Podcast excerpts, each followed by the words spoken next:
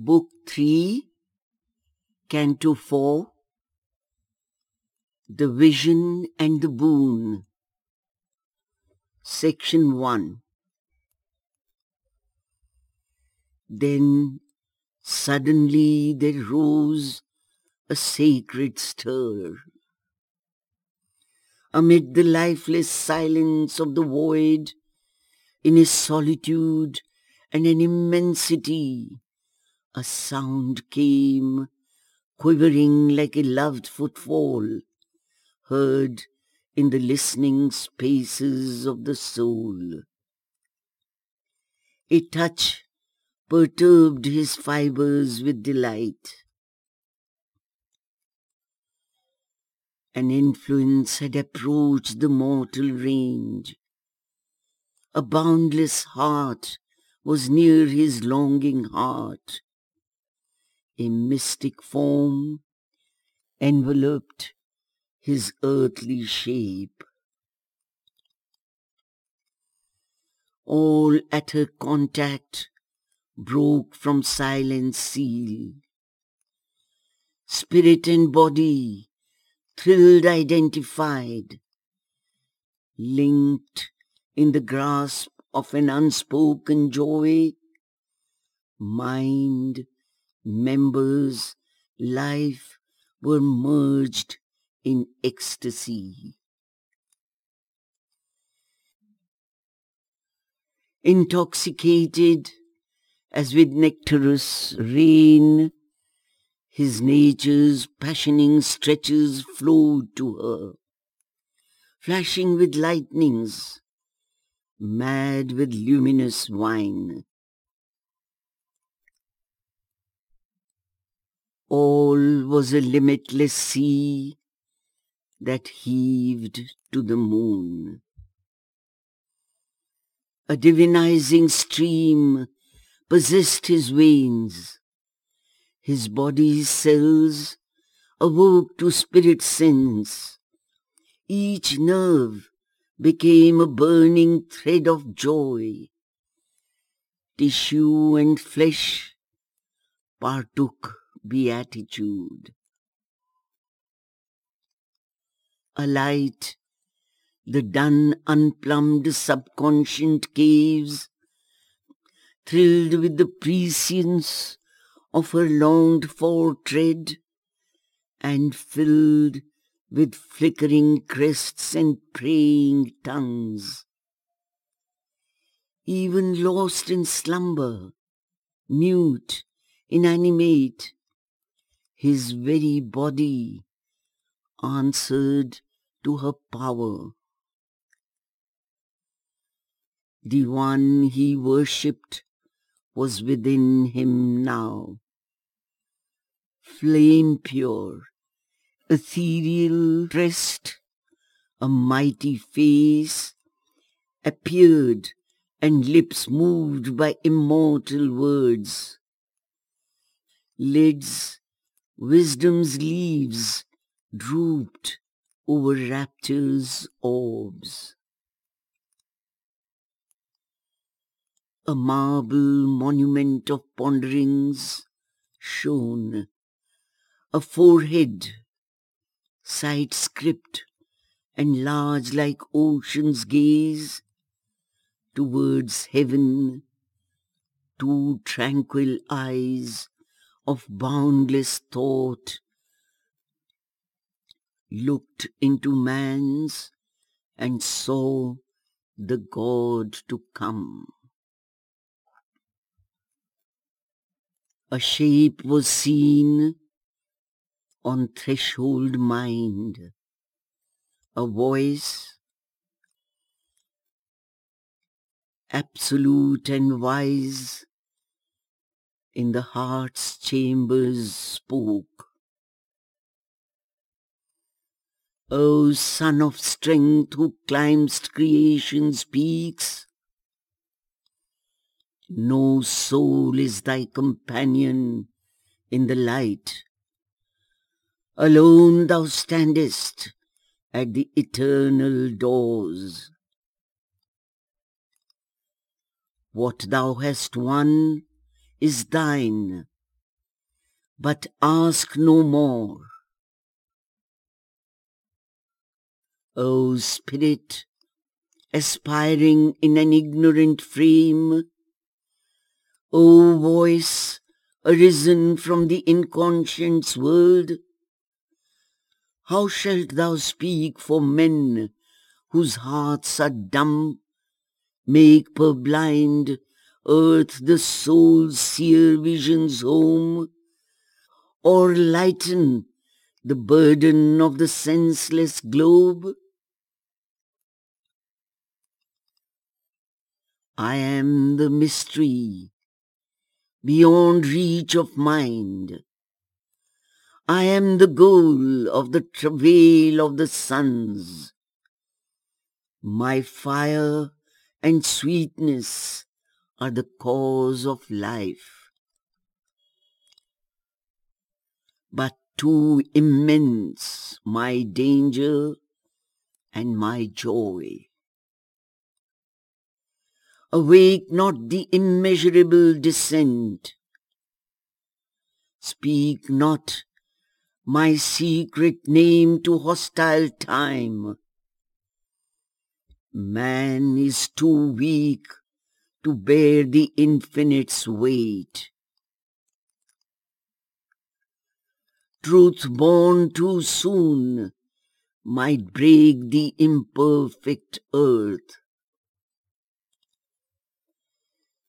Leave the all-seeing power to hew its way. In thy single, vast achievement, reign apart, helping the world with thy great lonely days.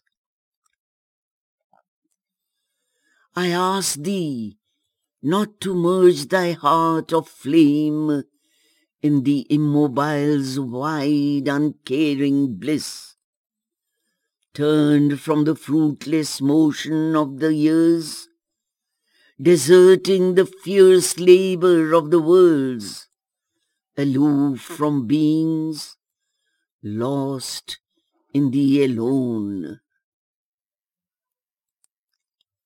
How shall thy mighty spirit brook repose while death is still unconquered on the earth, and time a field of suffering and pain. Thy soul was born to share the laden force.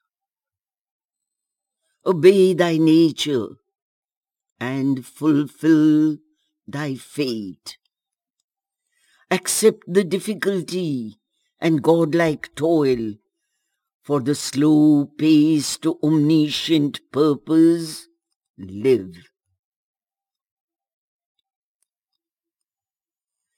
The enigma's knot is tied in humankind.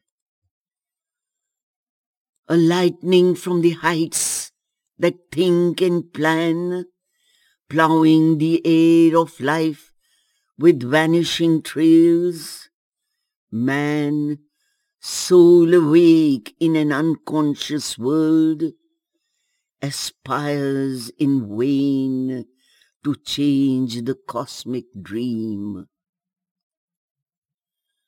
Arrived from some half luminous beyond, he is a stranger in the mindless vasts. A traveler in his oft-shifting home, amid the tread of many infinities, he has pitched a tent of life in desert space. Heaven's fixed regard beholds him from above. In the house of nature, a perturbing guest,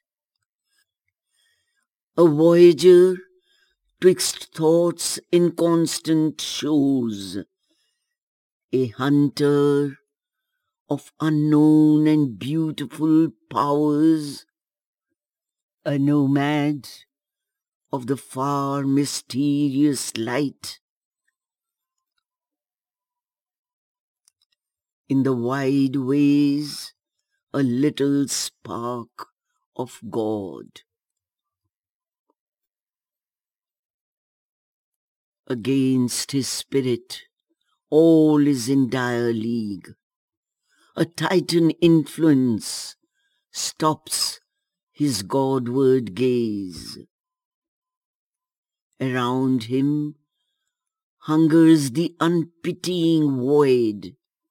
The eternal darkness seeks him with her hands. Inscrutable energies drive him and deceive. Immense, implacable deities oppose. An inert soul and a somnambulist force have made a world estranged from life and thought. The dragon of the dark foundations keeps unalterable the law of chance and death. On his long way through time and circumstance, the grey-hued wriggling nether shadow sphinx, her dreadful paws upon the swallowing sands, awaits him armed with the soul-slaying word. Across his path sits the dim camp of night. His day is a moment in perpetual time. He is the prey of the minutes and the hours. Assailed on earth and unassured of heaven, descended here unhappy and sublime, a link between the demigod and the beast, he knows not his own greatness, nor his aim. He has forgotten why he has come and whence. His spirit and his members are at war. His heights break off, too low to reach the skies. His mass is buried in the animal mire. A strange antinomy is his nature's rule. A riddle of opposites is made his field. Freedom he asks, but needs to live in bonds. He has need of darkness to perceive some light and need of grief to feel a little bliss. He has need of death to find a greater life. All sides he sees and turns to every call. He has no certain light by which to walk. His life is a blind man's buff, a hide and seek. He seeks himself, and from himself he runs. Meeting himself, he thinks it other than he. Always he builds, but finds no constant ground. Always he journeys, but nowhere arrives. He would guide the world. Himself he cannot guide. He would save his soul. His life he cannot save. The light his soul had brought, his mind has lost. All he has learned is soon again in doubt. A sun to him seems the shadow of his thoughts. Then all is shadow again and nothing true. Unknowing what he does or whither he tends, he fabricates signs of the real in ignorance. He has hitched his mortal error to truth's star. Wisdom attracts him with her luminous masks, but never has he seen the face behind. A giant ignorance surrounds his lore. Assigned to meet the cosmic mystery in the dumb figure of a material world, his passport of entry false and his personage, he is compelled to be what he is not. He obeys the inconscience he had come to rule and sinks in matter to fulfill his soul. Awakened from her lower driven forms, the Earth Mother gave her forces to his hands, and painfully he guards the heavy trust. His mind is a lost torchbearer on her roads.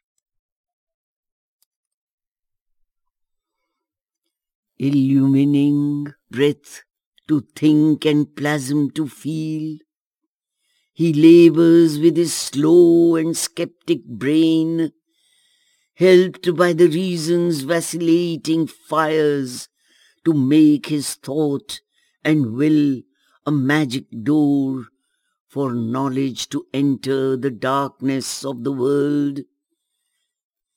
And love to rule a realm of strife and hate.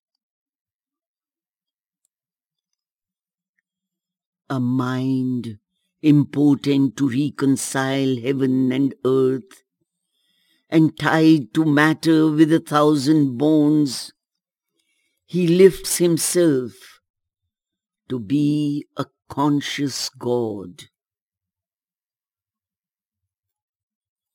Even when a glory of wisdom crowns his brow, when mind and spirit shed a grandiose ray to exalt this product of the sperm and gene, this alchemist's miracle from plasm and gas, and he who shared the animals run and crawl lifts his thought stature to the immortal's heights.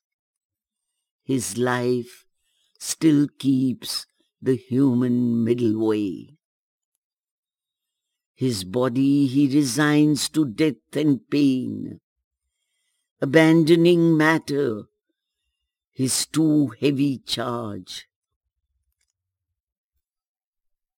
A thaumaturge, skeptic of miracles, a spirit left sterile of its occult power,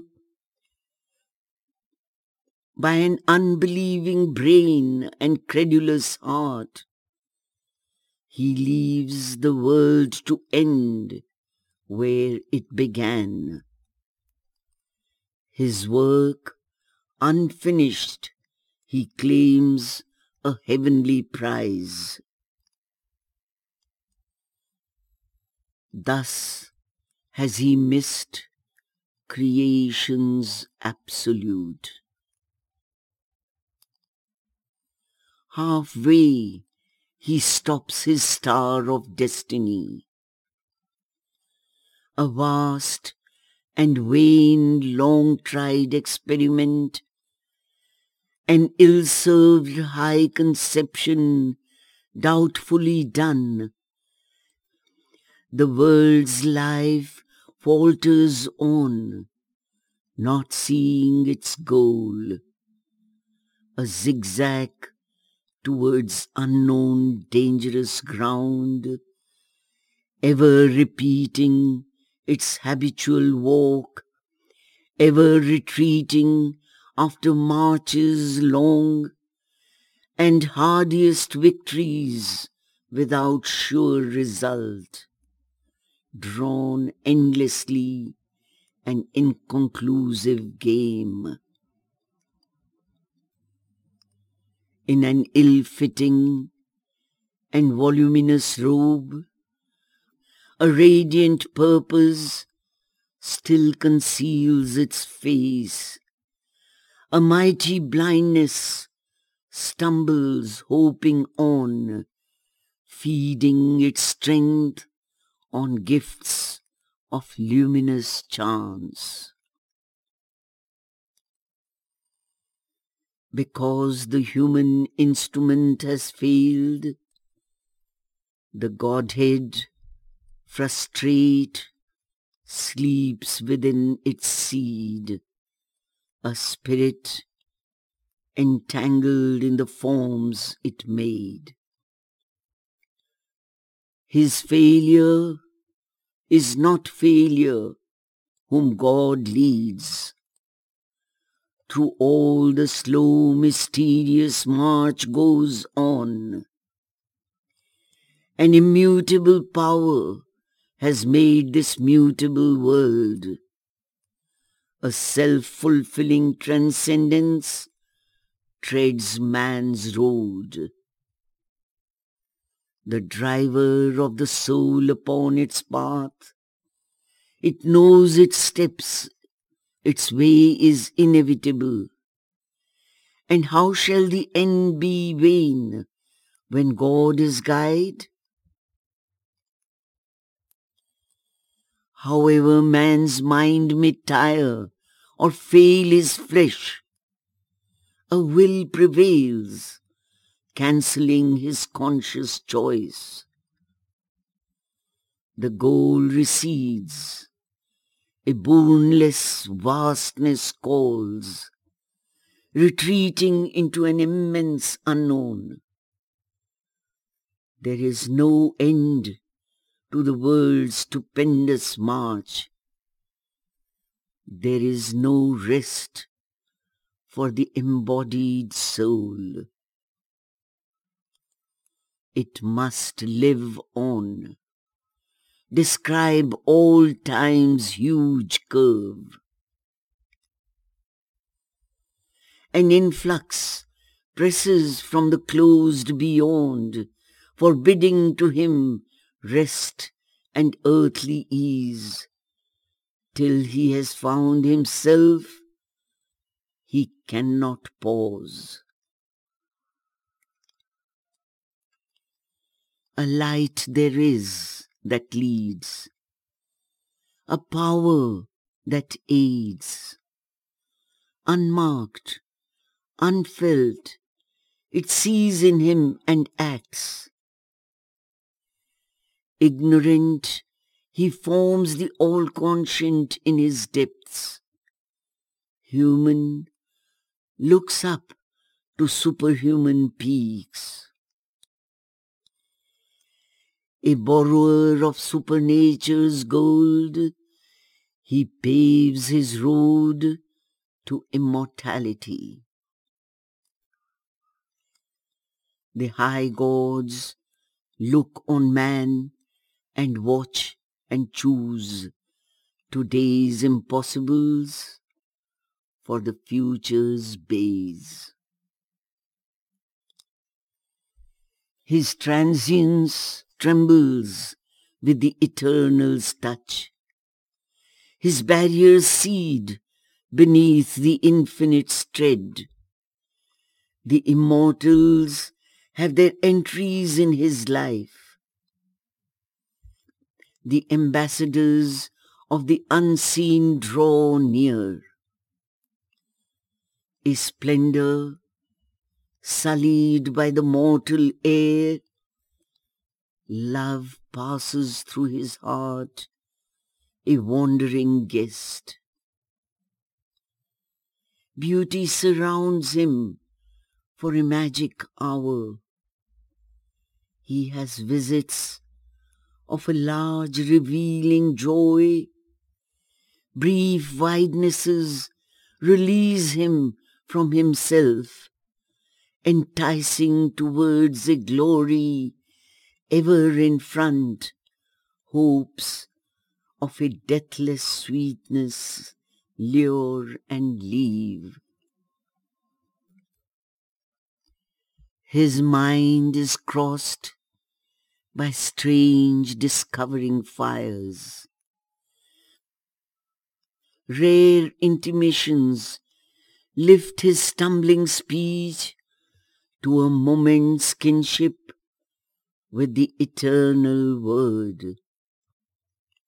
A mask of wisdom circles through his brain, perturbing him with glimpses half divine.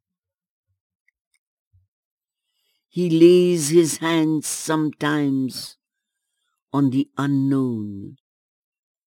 He communes sometimes with eternity.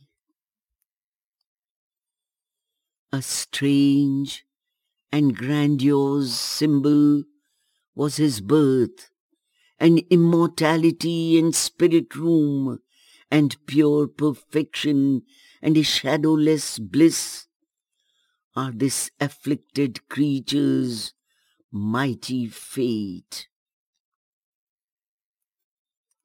In him the earth mother sees draw near the change foreshadowed in her dumb and fiery depths, a godhead drawn from her transmuted limbs, an alchemy of heaven on nature's base.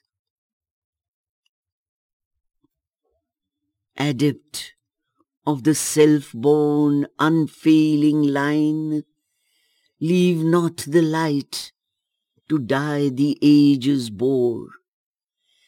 Help still humanity's blind and suffering life. Obey thy spirit's wide, omnipotent urge.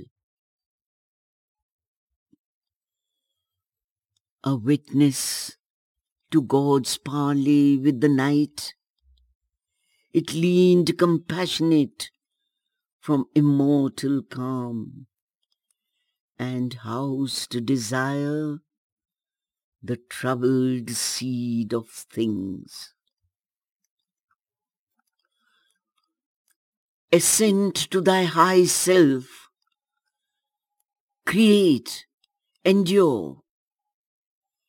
Cease not from knowledge, let thy toil be vast.